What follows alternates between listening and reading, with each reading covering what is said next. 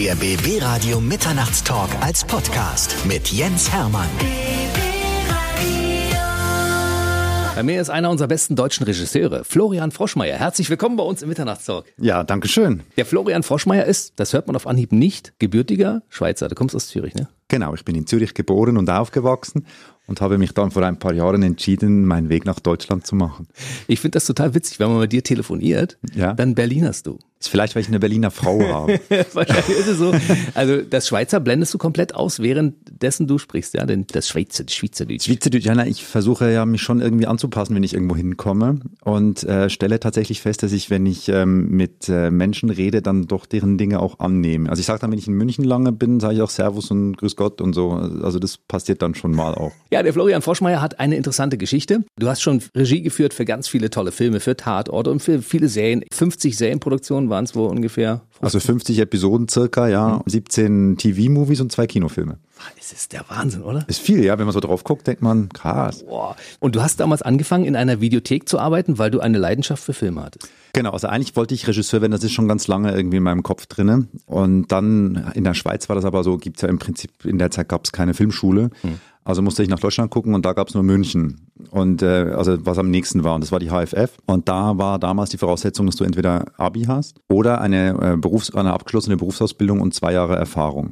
Möglichst äh, berufsverwandt, also filmverwandt. Und dann ähm, habe ich kein Abi, äh, habe dann eine Ausbildung gemacht als Bürokaufmann und wollte eigentlich bei einem Filmverleih arbeiten. Und das hat dann nicht geklappt und dann bin ich in die Videothek. Und dann bin ich aus der Videothek aber sehr schnell wieder raus, weil so viel Spaß macht es nicht. Aber du hattest ein profundes Wissen über sämtliche Filme, die da drin standen, weil einer dieser Filme, Zurück in die Zukunft, glaube Nee, ich. zurück in die Zukunft habe ich eben gesehen, als ich zwölf Jahre alt war im Kino und da war für mich klar, das will ich auch machen. Deswegen sage ich, du hast ein profundes Wissen über Filme. Ich habe Ja. nämlich mal ein Video gesehen, da bist du durch eine Videothek marschiert und Ja. hast sämtliche Filme. Also ich dachte, woher weiß der Mann das alles?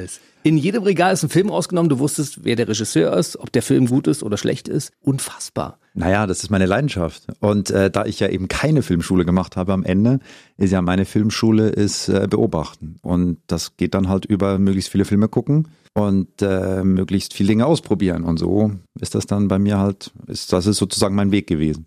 Was war mit dem Dschungelbuch? Dschungelbuch, oh, das ist wirklich vorbereitet. Ähm, Dschungelbuch war der Film, wo ich, äh, das war mein allererster Kinofilm, den ich gesehen habe, äh, mit meinen Eltern in Zürich. Und äh, das weiß ich noch sehr, sehr genau heute noch tatsächlich. Diese Videothekennummer ist auch schon zehn Jahre her. Da habe ich ähm, dann am Ende, ohne jetzt zu spoilen, ne, gibt es einen großen Showdown.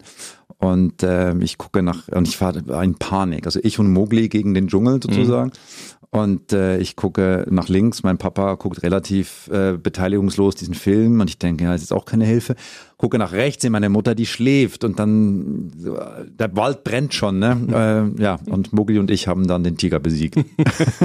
Es hat am Ende ja funktioniert. Das Es hat funktioniert, genau. Du hast beim Schweizer Fernsehen angefangen als Editor. ja, Und äh, erst eine Ausbildung gemacht und dann bist du aber aufgrund deines großen Talents wahrscheinlich sofort auch übernommen worden. Ne? Jein, also äh, ich hatte dann nach einem halben Jahr Videothek ähm, und ist ja Mitternachtstalk, ne? Können wir offen Wir- reden wir über alles. reden ja? alles. Also das Problem in der Videothek war halt in den Ende der 90er, dass du halt äh, sie- 97 Prozent des Umsatzes mit Pornos gemacht Mhm. hast. Und wir hatten zwar ein schönes äh, Regal mit tollen Filmen, wir hatten sogar, ein, wir waren die einzige Videothek in Zürich mit englischen Originalfassungen zu der Zeit, muss ich mir mal vorstellen. Wir haben die Videokassetten aus England importiert. Dank dem, dass unsere Pornofilme so gut gelaufen sind, weil damit konnten wir uns das leisten in der Zeit. Ne? Unfassbar. Und du hast dann halt diese Klientel, die damals noch in den Laden kam und Pornos gemietet haben. Das war jetzt nicht so spannend, mit denen so sich über Filme zu unterhalten. Und diese romantische Idee von äh, Quentin Tarantino und hat in der Videothek gearbeitet und wurde dann zum Filmregisseur, das war bei mir halt anders, äh, weil ich hatte nicht die Kundschaft dafür.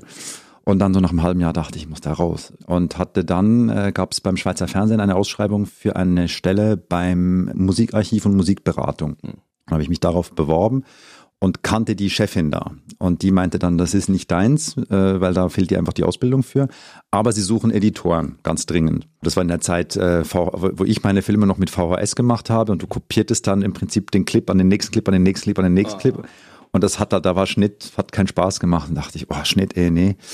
Aber alles ist besser als die Videothek. Und dann bin ich dahin und dann haben die mir halt gesagt, sie haben kein Geld, um Leute auszubilden, aber sie brauchen eigentlich auch nur Leute für die Tagesschau.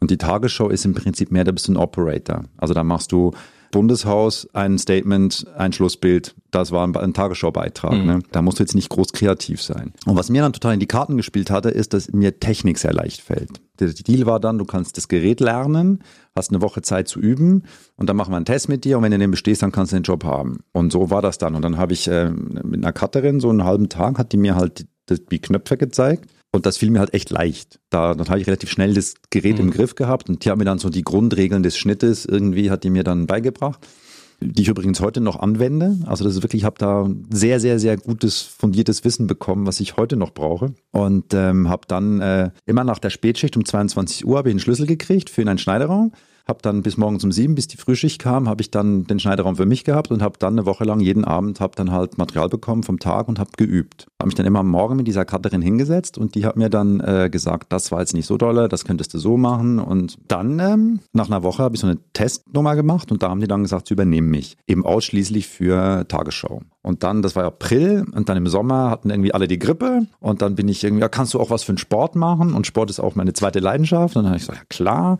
Und da war das so ein Beitrag über Segeln irgendwie, was jetzt nicht so meine Sportart war, aber trotzdem, ich konnte zum ersten Mal was auf Musik schneiden und konnte gestalten und so. Und dann haben die auf einmal gemerkt, vom Sport, der ist ja ganz lustig. Und er kann das da auch, der kann die Knöpfe bedienen. Und so habe ich dann relativ schnell innerhalb des Schweizer Fernsehens echt schöne Dinge machen können. Und das, ja, und dann habe ich das drei Jahre gemacht und dann ist mir wieder eingefallen, ich wollte ja zur Filmschule. Und die haben mich dann nicht genommen. Da bin ich in die letzte Runde gekommen. Und dann ähm, habe ich im Tag meiner der Absage, das war die Geburtsstunde meines Kinofilms dann. Ich glaube, ich halt selber. Mittlerweile hatte ich auch so ein bisschen Wissen auch und dann musste ich jetzt aber noch lernen, halt, wie man Filme finanziert und so. Und mein Film, den ich ohne Filmschule gemacht habe, ist im Prinzip meine Filmschule gewesen. Es ist aber unfassbar, oder? Und die Leute, die damals in der Filmschule dich abgelehnt haben, die werden sich jetzt wahrscheinlich in den Hintern beißen. Weiß ich nicht. Die haben ja ein paar andere Leute äh, genommen, die auch erfolgreich waren. Also keine Ahnung, ich glaube, da werden jedes Jahr so viele Leute abgelehnt. Da hast 750 Bewerber gehabt in der Zeit für zehn Studienplätze. Und ich war in der letzten Runde, der letzten 30 was mir Leute gesagt haben, die da schon waren, also die da äh, studiert haben, die haben ja gesagt, vielleicht warst du schon zu weit dann in deinem mit äh, schon drei Jahre als äh, erfahren und vielleicht hast du einen zu klaren Eindruck gemacht und die hatten Schiss, die konnten, die können dich nicht mehr shapen irgendwie. Keine Ahnung. Am Ende muss ich dir sagen, was mein Glück, weil ich bin einfach jemand, der lieber drauf los. Und das war mein Weg. Aber das ist der Beweis dafür, dass es nicht immer ein 16-Semester-Studium sein muss, um etwas gut zu können. Man kann manchmal auch, wenn man Talent mitbringt und wenn man Willen mitbringt und wenn man so ein bisschen Kreativität mitbringt, einen guten Job machen. Also das Talent ist das eine. Das andere ist wirklich, glaube ich, wenn ich heute gefragt werde, was muss ich machen, um Regisseur zu werden oder Schauspieler zu werden, dann sage ich immer, du musst es mehr wollen als der andere. Mhm. Also das ist das, was, glaube ich, viel, viel entscheidender und viel wichtiger ist, dass du dass es in dir so brennt, dass du einfach auch die, weil den Film machen ist ja der Bonus, auch wenn das körperlich anstrengend ist und und äh, du wenig schläfst in der Zeit, das ist das ja das Schöne, darum machst du es ja. Das wirklich harte ist ja die Zeit, ein Projekt zu finden, die Ablehnung, die das Warten ähm, und das eben auszuhalten. Und dafür brauchst du so ein inneres Feuer, und, und, und dann ist die Ausbildung eigentlich, wie du dahin kommst, ist sekundär, glaube ich. Was du schon, also was mir dann extrem geholfen hat, dass ich dann, als ich in Deutschland anfing, äh, Vorabendserie zu machen, das ist sozusagen dann mein zweiter Bildungsweg gewesen, weil da habe ich das von Grund auf dann auch gelernt. Also natürlich im Prinzip Operation am offenen Herzen, weil das wurde ja dann auch ausgestrahlt, was ich da gemacht habe.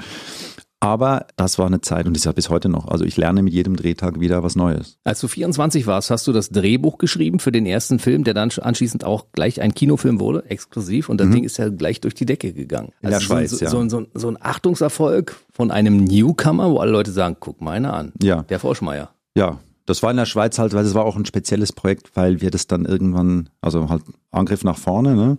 Wir waren zu jung, um damals in dem damaligen Fördersystem als äh, New Newcomers gefördert zu werden. Das war echt eine andere Zeit. Also damals war es eher noch so, junge Leute wollen was anderes, eher misstrauisch, mach doch erstmal einen Kurzfilm und dann machst du das erstmal so und dann gucken wir mal und dann und ich war einfach zu ungeduldig. Und ich habe mich dann halt hingesetzt und gesagt, nee, ich will das jetzt machen und ich will das amerikanisch machen und wir haben Marketing und wir machen Product Placement und also wenn du sowieso kommerziell denkst in einem Förderungsland wie die Schweiz, dann bist du sowieso der Teufel, weil Film ist Kunst und Film muss schwer sein und muss bedeutend sein und Nein. wir wollten einfach unterhalten. Das genau. war unser, unser Ansatz. Ich bin Kind der 80er und bin mit dem amerikanischen Unterhaltungskino groß geworden. Und darum hatten wir da echt auf der einen Seite viel Gegenwind, auf der anderen Seite hat natürlich die gesamte Filmbranche, also die Macher, die die Szenenbildner, die Schauspieler, die Kameraleute, die fanden das so geil, dass das so ein frischer Wind da war und darum hatten wir auch sehr viel Unterstützung und haben dann auch, wir haben dann auch Geld gefunden, also mit, mit äh, so Product Placement Partnern. Mhm. Wäre heute undenkbar, weil heute ist ein ganz andere, ein ganz anderes Verständnis für Marketing und für Branding und so. Das war halt noch alles komplett, kannte keiner das hat uns geholfen, diesen Film dann zu machen am Ende. War das damals so eine Leichtigkeit, wenn man nicht unter dem Druck ist, man muss jetzt irgendwas abliefern? Ja, und es war, ich sage immer, es war ein Mix aus Enthusiasmus und Naivität, was du auch brauchst. Dabei, wenn ich gewusst hätte, was es bedeutet, und wenn ich gewusst hätte, wie viel Gegenwind da kommt, hätte ich es wahrscheinlich nie angefangen. Und du hast ja dafür auch diverse, also nicht nur für den, sondern du hast mittlerweile auch diverse Auszeichnungen abgeräumt ne, in deiner Karriere. Also ich habe selber tatsächlich nur einen Preis gewonnen. Meine Filme haben schon viele Preise gewonnen. Also ich habe für die, meine Schauspieler haben schon Preise gewonnen, was ich dann immer auch so ein ist bisschen. Das ein Unterschied? Wenn ein Film einen Preis bekommt, wo du Regie geführt hast, dann ist es doch dein Preis. Oder ist auch mein Preis, ja. Genau. Also natürlich sagt dir der Schauspieler, der es gewinnt, der sagt, nein, das ist mein Preis. Ja, nee, ich bin auch stolz drauf. Also ich freue mich auch immer, wenn, wenn äh, mein Film in irgendeiner Form natürlich eine Anerkennung findet. Wann musstest du aus der Schweiz raus, weil die dir da zu langsam waren? Also es war eigentlich so, dass mein, als mein Film im Kino lief dann, hm. True Story, ähm, habe ich dann beim Schweizer Fernsehen angerufen die ich ja schon kannte und habe gesagt, ich würde gerne, und da ist natürlich auch eine andere Abteilung als jetzt die Cutter-Abteilung, habe dann bei der Spielfilmredaktion angerufen und habe gesagt, also Leute, jetzt habe ich hier meinen Film und er läuft im Kino und er läuft erfolgreich im Kino. Es war die erfolgreichste reine Schweizer Produktion des Jahres 99. Also da gab es noch ein paar Co-Produktionen, die waren erfolgreicher als wir, aber reine Schweizer Produktionen waren wie die erfolgreichste ich möchte gerne einen Tatort machen. Und dann hat der Kollege im Schweizer Fernsehen mir gesagt, also mit so Leuten wie dir arbeiten wir nicht. Wir arbeiten nur mit richtigen Regisseuren. Warum? Hat er es begründet? Nee, das hat mir dann schon gereicht. Da war ist ich schon. Ist das eine Frechheit? Ja. Oh. Und dann gab es einen sehr bekannter Schweizer Regisseur, der Rolf Lissi, der diesen Film gemacht hat, Die Schweizer Macher, den viele Deutsche mhm. kennen mit Emil Steinberger, ja. wo es halt darum geht, wie werde ich als Ausländer Schweizer, immer noch aktuelles Thema. Und der hat zu mir gesagt, nimm deinen Film und hau ab, weil das deine einzige Chance, dass du glücklich wirst. Weil du wirst hier mit sozusagen deiner Vorgeschichte und jetzt diesem, diesem radikalen Projekt wirst du, wirst du es schwer haben. Und das habe ich dann gemacht, bin ich nach Deutschland. Und war auch nicht einfach, aber war auf jeden Fall die richtige Entscheidung. Zürich mit Berlin zu tauschen ist ja eigentlich aber nicht die schlechteste Entscheidung gewesen. Nee, ich bin erst nach München. Mein erster Schritt war nach München, dann war ich ein halbes Jahr in München, dann bin ich wieder zurück. Und dann habe ich im Prinzip, da war ich dann Ende 20 und war auch erschöpft und frustriert und dachte, das klappt alles überhaupt nicht. Also ich habe diesen einen Film und auch in Deutschland, ich habe eine Agentur dann gehabt, die haben mir viele Türen geöffnet, ich habe viele super spannende Produzenten kennengelernt, aber irgendwie ist nie ein Projekt zustande gekommen. Und dann war ich auch an einem Punkt, wo ich dachte, ich, das geht nicht mehr. Ich stehe am Morgen auf und habe keine Lust mehr aufzustehen. Ich muss jetzt irgendwas finden, was mir Spaß macht und habe dann eigentlich entschieden, ich werde jetzt ähm, Webdesigner mit 29 und habe dann äh, zu meiner Agentin auch gesagt, ich gehe jetzt zurück in die Schweiz und mich irgendwie schaff's nicht. Also es ist mir zu viel.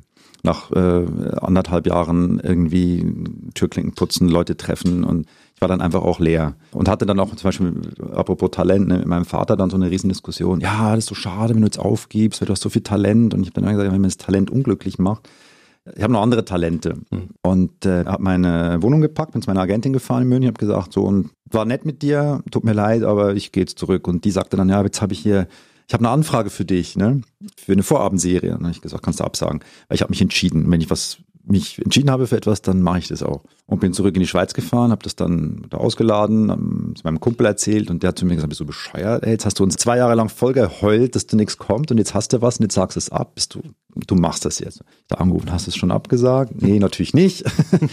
Und so habe ich dann meine erste, äh, meine erste Vorabendserie gemacht. Das war die Küstenwache. Und, dann, und von dem Moment an war ich äh, irgendwie in Deutschland angekommen. Dann habe ich die ersten zwei Jahre noch gependelt und dann kam erst die Wohnung in Berlin. Da kam danach noch Postmortem im Namen des Gesetzes, Soko verschiedene, der letzte Bulle, die Sitte und was du alles gemacht hast. Aber es sollte immer ein Tatort werden. Das war immer dein Wunsch. Du wolltest bei den Schweizern den Tatort machen, den sie dir verwehrt haben.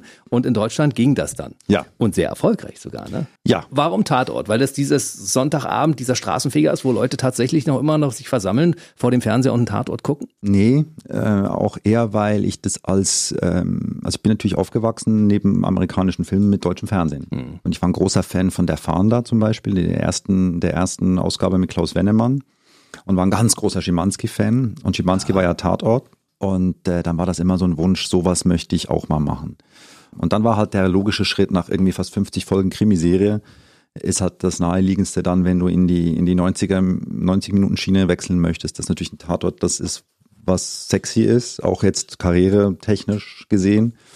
hätte auch was anderes gemacht, aber das halt dann, als ich diesen Wechsel machen wollte, hat auch ein bisschen gedauert, aber dann, als der erste Tatort kam, habe ich natürlich auch gerne zugesagt und habe auch das große, große Glück gehabt, dass das ein ganz tolles Drehbuch war.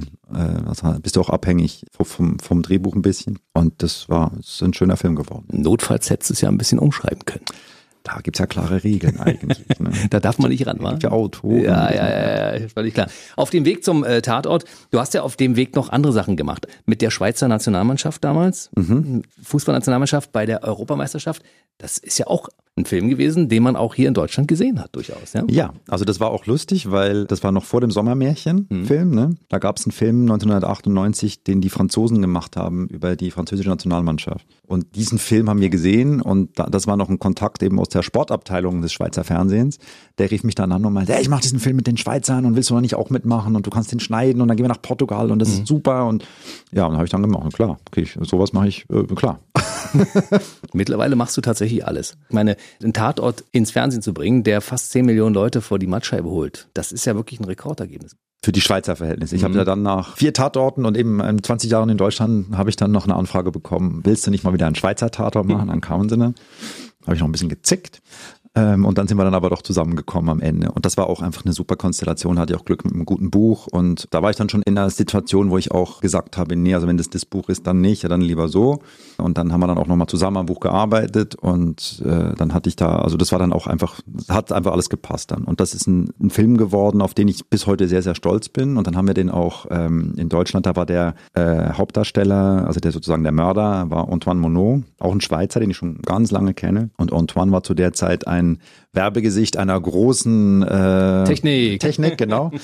Und ähm, dann haben wir mit Antoine zusammen halt äh, auch in Deutschland echt, äh, also er und ich haben dann auch gesagt, dann müssen wir den Film auch bewerben. Und dann hatten wir auch das Glück, dass das der erste Film nach der Sommerpause war. Und dann ist ja der Schweizer Tatort, der war so ein bisschen vorbelastet in der Presse hier in Deutschland, weil der nicht so, also der kam nicht so gut an. Und äh, dann war der jetzt aber ist ganz gut geglückt und mit Antoine und alles war, hat alles gepasst. Und dann hatten wir super Presse und dann ist der Film durch die Decke. Die liebe Delia Meyer war ja auch schon mal bei uns. Ah, echt? Ja. Super. Du bist also nicht der erste Schweizer in dieser okay. Sendung. Insofern, äh, wir haben auch schon ausführlich über Tatort geredet und diese Faszination, die der Tatort ausübt. Ja. Also nicht nur auf die Leute, die das konsumieren und gucken, sondern auf die Leute, die den Tatort machen. Fühlt sich das auch für dich so an als Regisseur? Also wenn du es machst, merkst du es gar nicht so sehr, weil da steht zwar Tatort auf der Klappe, aber äh, bist ja damit beschäftigt, beschäftigt, dann den Drehtag zu bestehen. Das krasse und schöne Erlebnis war dann im Schneideraum, als ich zum ersten Mal den Roschnick gesehen habe und mich dann ja, lass uns jetzt mal gucken, dann setzt du dich hin und trinkst noch einen Kaffee und dann sagst du der Katrin so, und dann starten wir mal.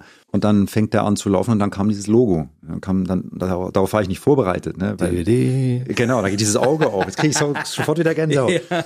Und das ist so ein bisschen wie die Champions League Musik, ne? Also dann sitzt du dann da und denkst, krass, krass, das habe ich gemacht. Äh, ja, und das war schon so, das war schon so ein echt ein schöner Moment, auf jeden Fall. Zu Schimanski-Zeiten spielten die ja überwiegend in Deutschland. Aber ja. mittlerweile sind ja die Handlungsschauplätze sind ja weltweit mittlerweile. Wo warst du schon überall? Ich habe jetzt äh, zum Beispiel einen Zürich-Krimi gedreht, das ist eine andere Reihe, der Digeto. Und da habe ich äh, einen Großteil in Prag gedreht. Und ich durfte schon in Mexiko drehen, ich durfte schon in Portugal drehen, ich durfte schon in Amsterdam drehen, das war ganz toll in Wien. Also das Geile an meinem Beruf, neben dem, dass ich Geschichten erzählen darf, ist ja, dass ich an Orte komme, wo du als Normalsterblicher nicht hinkommst. Also ich weiß nicht, ob ich jetzt nach Mexiko geflogen wäre, wenn ich jetzt nicht in Mexiko einen Film gedreht hätte. Mhm. Ist jetzt nicht auf meiner Topliste von Destinationen gestanden. Das ist mal das eine. Also du siehst Länder, du lernst auch dann äh, Leute kennen. Also ich wurde dann auch von einem Maya-Priester ähm, geweiht. Das sind so Sachen, mit denen rechnest du nicht mehr. Toll. Und das sind aber ganz, ganz tolle Erfahrungen. Und dann hast du aber eben auch, dass du zum Beispiel dann sagst, als wir jetzt in Prag waren, brauchten wir so eine unterirdische, also so, ein so, so ein, der, der Held klettert in so eine Kanalsysteme runter und auf einmal findest du dich in dem Abwasserkanalsystem von Prag wieder, wo du ja nie hingehen würdest, was total faszinierend ist.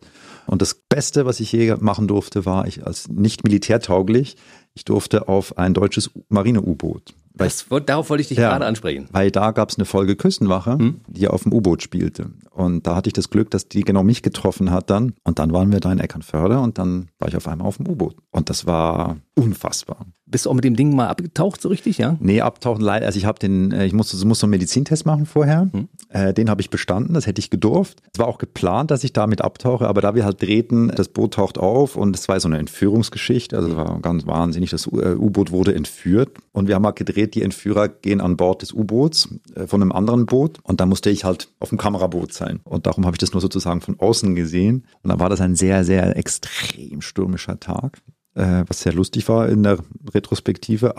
Am Tag selber war es leider sehr anstrengend und auch mit Seekrankheit verbunden. Und dann war es zu gefährlich, ähm, um überzusteigen auf das, äh, auf das U-Boot. Und darum bin ich dann am Ende nicht damit getaucht. Aber die Bilder sind spektakulär. Spektakulär. Muss man so sagen.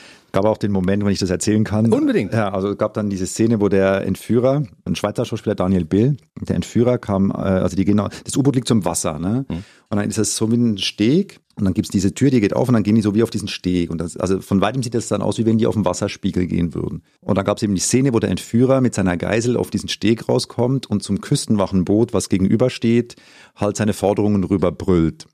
Und dann gab's so eine Choreografie, wo dann also irgendwann die brüllen was zurück und dann haut der Entführer dem der Geisel auf den Kopf. Der geht auf die Knie, dann sagt die Geisel irgendwas, schreit und dann kriegt er nochmal auf den Kopf und dann fällt er nach vorne um. So haben wir es geprobt. Und das war am Abend vorher im Hotelzimmer geprobt und alles genau besprochen. Also du holst aus und deutest nur an und dann fällt er nach vorne und so. Und dann äh, war das eben so ein starker Wellengang und das U-Boot lag relativ ruhig. Aber trotzdem hat der Schauspieler, der voll in seiner Rolle war und das ganze Testosteron sprühte aus ihm raus, ne, hat dann halt bei seinem gefakten Schlag den Kollegen am Kopf getroffen. Oh. wir waren 20 Meter weiter auf einem anderen Boot und ich hörte nur wirklich so Oh. das hast du wirklich gehört, wie der oh. getroffen wurde. Nach vorne fällt. In dem Moment kommt eine Welle, deckt den komplett zu. Der Bösewicht greift ihm so hinten an den, an den Nacken und zerrt ihn aus dem Wasser raus. Der hustet sich halb tot. Ich meine, für den Film war das super. Besser, kannst nicht besser kannst du es nicht. Es ist authentisch, es genau. Ist super authentisch. ich war dann nicht auf dem U-Boot, als die wieder drinnen waren, gab es glaube ich auch was zu klären zwischen den beiden. oh. Aber am Ende saß man dann wieder gemeinsam beim Abendessen. Wie ist es als Regisseur, wenn du Dinge siehst, die, wenn die anschließend fertiggestellt sind, sagst du, das wollte ich genauso haben oder es ist sogar besser geworden, als ich mir das gedacht habe oder mh, hm, hätte man besser lösen können? Kommt alles vor. Also ich bin jetzt nicht so äh, König in die Fraktion, die dann da sitzt und vor sich hin zweifelt weil ich ähm, am Drehtag selber ja weiß, dass ich alles gebe, um das Beste zu machen, was in dem Moment, in dem Moment möglich ist. Und du hast ja oft, manchmal mit deinem eigenen Unvermögen, aber du hast auch mit Wettereinflüssen und Licht und was auch immer hast du zu kämpfen. Und ich glaube, wenn du mit voller Kraft in so einen Drehtag reingehst, dann sitzt du am Ende halt auch da und hast ja dann den Schnitt noch, kannst auch noch vielleicht gewisse Dinge korrigieren. Manchmal im Schnitt habe ich so, dass ich denke, also eigentlich mehr denke, wow, gut ist das passiert, was ich nicht gedacht habe. Jetzt haben wir das viel, viel was Schöneres bekommen, als ich eigentlich ursprünglich dachte. Das ist eigentlich häufiger der Fall. Und dann sonst, wenn was nicht so geworden ist, dann nehme ich das eher mit als gelernt für das nächste Mal. Musst du als Regisseur quasi den fertigen Film schon vor deinem geistigen Auge haben, damit du weißt, wie das anschließend aussieht? Ich für mich habe das so, ja. Ich bin ein ganz akribischer Vorbereiter, bespreche auch mit den Schauspielern mich eigentlich sehr gut, bespreche mit dem Kameramann jede Einstellung und am Drehtag selber schmeiße ich eigentlich alles in die Ecke, habe dann aber so einen Fallback-Plan, mhm. aber möchte dann einfach auch, weil in dem Moment gibt es immer so viele Dinge, die noch dazukommen können, äh, möchte die auch willkommen heißen und versperre mich denn dem auch nicht. Wenn du so ein Perfektionist bist, drehen die Schauspieler gerne mit dir oder sagen sie, oh, der Froschmeier, der achtet immer auf jedes Detail, da muss man das nochmal machen und das ist immer so anstrengend mit dem. Da muss der Schauspieler fragen, muss der Delia fragen. Hat noch niemand gesagt, ähm, ne? Also äh, prinzipiell glaube ich, dass als ich an, am Anfang meiner Karriere stand, da war die Visualität immer viel wichtiger. Da ist man noch jünger und da ist man noch sehr, da geht es um Äußerlichkeiten und ja, und die Sonne ist super und jetzt geil und schnell ist super. Und je älter du wirst, desto mehr merkst du, es geht auch um Haltungen und es geht um, um also halt um, die, um den Charakter und die, ob der jetzt super kadriert ist, ist auch schön, wenn das so ist, aber viel wichtiger ist, dass die, dass die Emotionen unmittelbar ist und dass, dass, dass die Performance ehrlich ist. Und ich glaube, dass ich mich in den Jahren zu einem Schauspielerregisseur hin entwickelt habe. Und heute glaube ich, also ich verstehe mich super mit Schauspielern, also zumindest in meiner Wahrnehmung. Ähm, und ich sehe das auch als meine Aufgabe, als ein Großteil meiner Aufgabe, dem Schauspieler eine Sicherheit zu geben, Vertrauen zu geben, weil ich will ja, dass er sich öffnet. Und dann geht es darum, eine gute Stimmung zu haben am Set und irgendwie jedem, also auch nicht nur die Schauspieler, auch das Team. Ne? Also ich, ich bin ja, haben ja eine Ansammlung von kreativen Menschen um mich rum. Und ich versuche immer, die auch zu ermutigen, ihre Ideen zu haben und das auch mitzuteilen und pick mir dann die Rosinen raus. So, was ich denke für meine Vision, das dann das Beste. Hattest du eine Ambition, selbst auch mal vor die Kamera zu treten? Nee. Also ich glaube, ich bin da nicht, also ich habe keine Probleme jetzt eben mich irgendwo hinzustellen und vor Leuten zu sprechen oder so, aber ähm, sich in eine Rolle zu begeben.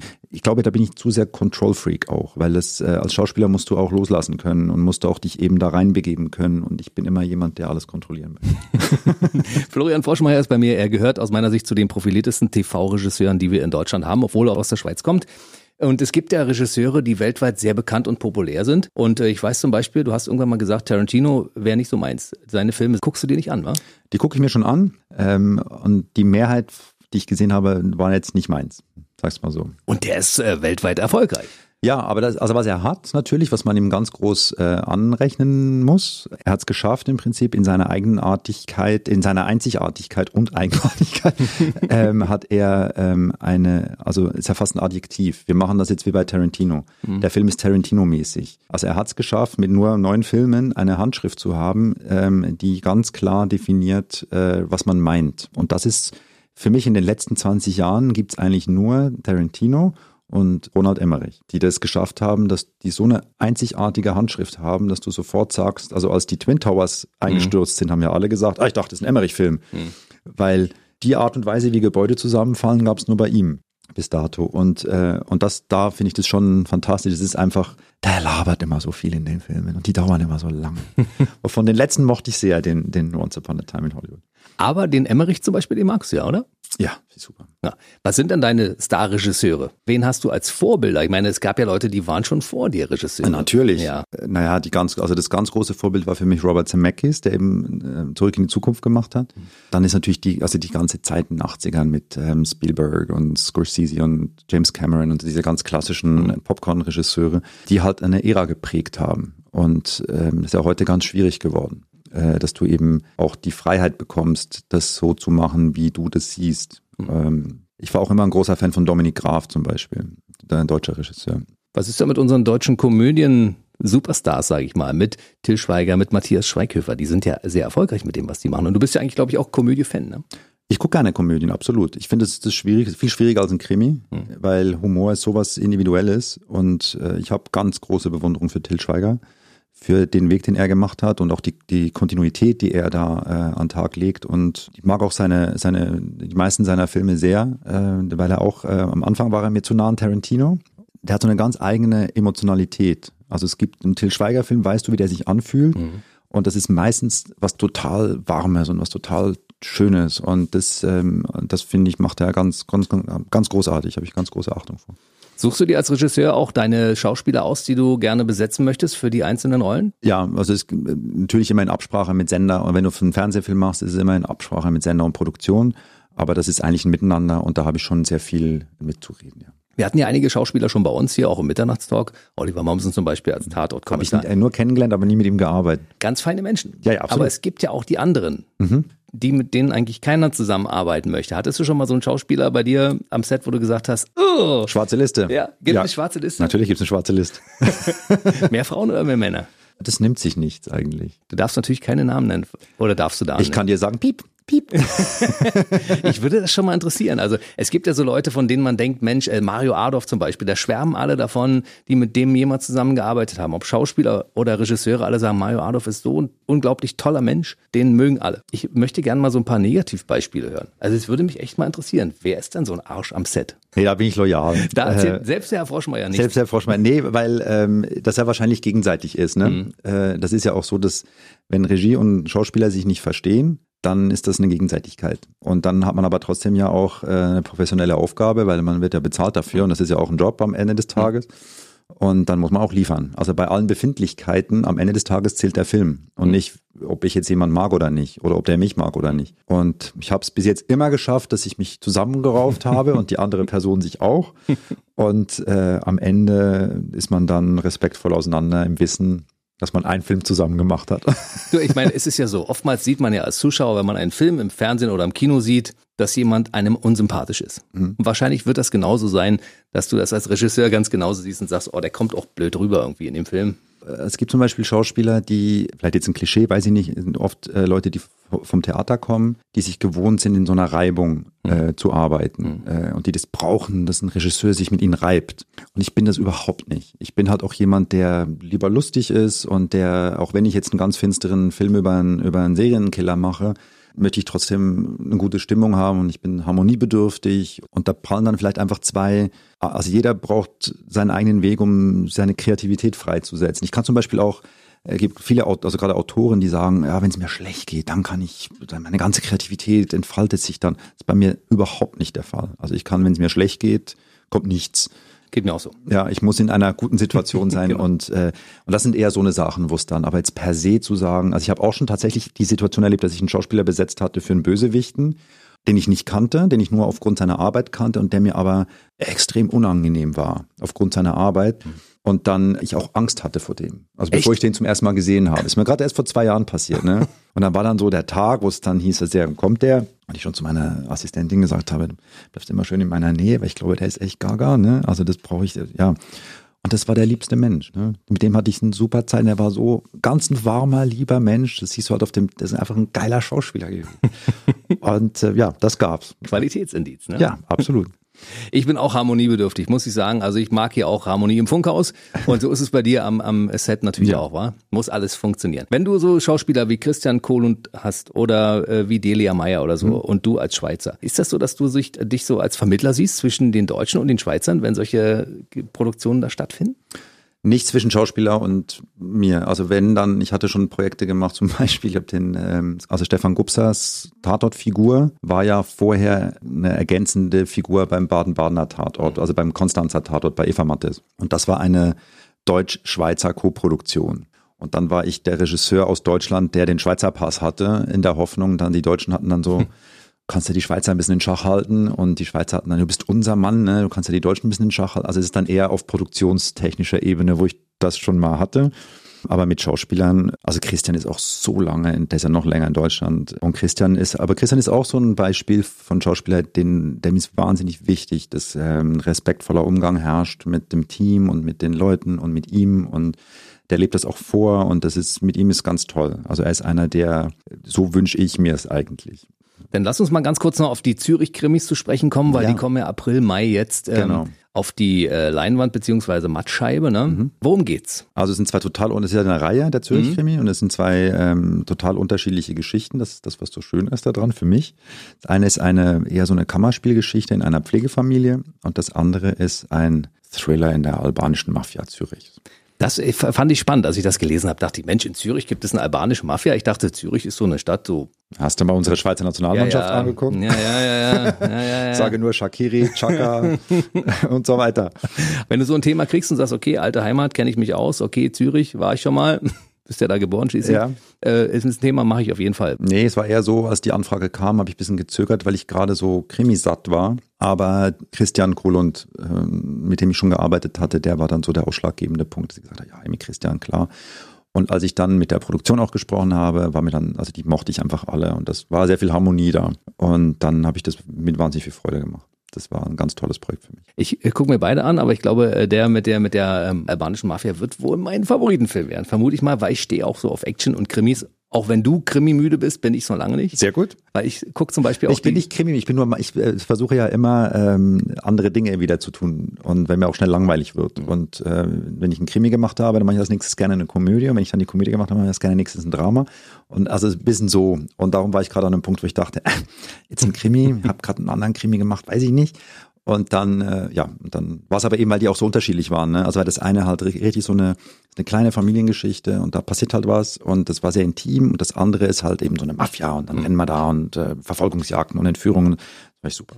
ich weiß, dass du dich schnell langweilst, weil CSI zum Beispiel, hast du gesagt, würdest du als Macher, findest du das immer geil, du hast ja ein Pendant dazu in Deutschland gemacht, aber zum Gucken findest du es langweilig, weil es immer dasselbe Schnittmuster ist. Ich persönlich konsumiere dieses Format unheimlich gerne, Echt? weil ich Okay. brauche diese 45 Minuten. Ich weiß, ich habe nur 45 Minuten Abendszeit, ich gucke mir so eine Serie an, weiß, die hat einen Spannungsbogen und am Ende kann ich schlafen gehen, weil es ist aufgelöst. Das ist ja wunderbar. Also das ist, glaube ich, mehr so, wenn du, äh, ich habe irgendwie gefühlt 120 Verhöre gedreht. Ne? Also hast zwei Menschen sitzen gegenüber, sitzen sich gegenüber, der eine sagt, du warst es doch, der andere sagt, nein, ich war es nicht. Dann wird gefragt, wo warst du denn da? Und also ist ein bisschen über, überspitzt gesagt. Mhm. Und irgendwann nach 120 Verhören denkst du, ich weiß nicht mehr, wo ich die Kamera hinstellen soll und dass es nochmal was anderes ist. Und das ist eher daraus so, dass ich dann denke, äh, gerne was anderes. Aber zum Machen, manchmal, dann hast du halt eben vielleicht auch eine Geschichte, die speziell ist und auf einmal gibt es eine Schlägerei im Verhörraum und dann ist es wieder was anderes. da musst du das Drehbuch unter Umständen nochmal umschreiben, damit genau so etwas vorkommt, wenn es nicht vorkommt vorher. Genau. Also 130 Verhöre, ich meine, so viele Möglichkeiten gibt es da tatsächlich nicht, die Leute in Szene zu setzen. Nee, und da ist ja meistens noch hinter dem einen Spiegel, weil ja dieser venezianische Spiegel mhm. so wichtig ist in Verhörräumen, ja. worauf du schon die Kamera wieder nicht bewegen kannst, weil du ja dann dauernd zu sehen wärst. Und das schränkt schon ein. Also das Verhöre ist nicht meins. okay, was werden wir demnächst von dir noch, noch sehen können, außer der Zürich-Krimis? Ähm, ja, im Moment, also die neuen sind jetzt die Zürich-Krimis, habe ich letztes Jahr gemacht. Und ähm, ansonsten gibt es ein paar Wiederholungen gerade. Tatorte werden gerade wiederholt. Ja, ja, also ein Tatort würde ich von dir auch nochmal nehmen. Ja, du, wenn einer, äh, Moment äh, kam keiner bis jetzt. Ich würde auch noch einen nehmen. Welche Voraussetzungen müssen dafür erfüllt sein, wenn jetzt jemand zuhört, der sagt, hey, ich habe noch einen Tatort hier in der Schublade? Mit dem Froschmeier würde ich das schon machen. Also das Schöne für mich ist ja heute, dass ich ähm, den Luxus habe, auch Nein zu sagen. Das ist sozusagen der größte Erfolg, den ich mir erarbeitet habe in meinem Beruf. Es hängt äh, ganz stark vom Drehbuch ab. Das ist mittlerweile. Und zwar gar nicht so sehr, weil ich sage, ich, ich kann, also ich brauche ein gutes Drehbuch und ich entscheide, was ein gutes Drehbuch ist. Es gibt einfach Drehbücher, die liest du, die verstehst du, dann äh, denkst du als Regisseur, oh geil, da sehe ich was drin. Und dann gibt's Drehbücher, die liest du und denkst, boah, ey, ich verstehe überhaupt nicht, was die von mir wollen. Und so eine Filme habe ich auch schon zugesagt und es gibt am meisten schlechte Filme. Und da habe ich gelernt, jetzt dann eben zu sagen, Leute, das ist nicht meins. Da müsst ihr jemanden nehmen, der das versteht, was ihr da wollt. Oder der, also eben, äh, mit einem Tarantino-Stoff könnte ich nichts anfangen. Ansonsten, wer dich äh, verfolgen möchte, Internetseiten, soziale Netzwerke, wo findet man dich? Also man findet mich auf Instagram, Florian Froschmeier, M-A-Y-E-R. Oder auf meiner Webseite, am besten äh, froschmeier.com und da gibt's alle Links. Kann man sich mal das Showreel angucken. Und Kann dann man hat man ja. in anderthalb Minuten einen Überblick, was der Herr Froschmeier in seinem Leben schon so gemacht hat. Und das ist eine ganze Menge. Ich glaube, da kommt noch einiges dazu. Dein Showreel wird in den nächsten fünf Jahren noch ein bisschen Auf anwachsen. drei Minuten wachsen. Auf drei Minuten anwachsen. Es war schön, dass du heute hier bei uns im BB Radio Mitternachtstalk warst. Florian Froschmeier, einer unserer Vorzeigeregisseure in Deutschland, war bei uns, obwohl er Schweizer ist. Es hat mir sehr gefallen. Beim nächsten Mal dann mit neuen Stories. Ja, gerne. Ich habe auch einen deutschen Pass übrigens mittlerweile. Oh, ja, ich bin beides. Darüber reden wir dann beim nächsten Mal. Sehr gut. Der BB Radio Mitternachtstalk. Jede Nacht ab 0 Uhr. Und der neueste Podcast jeden Mittwoch.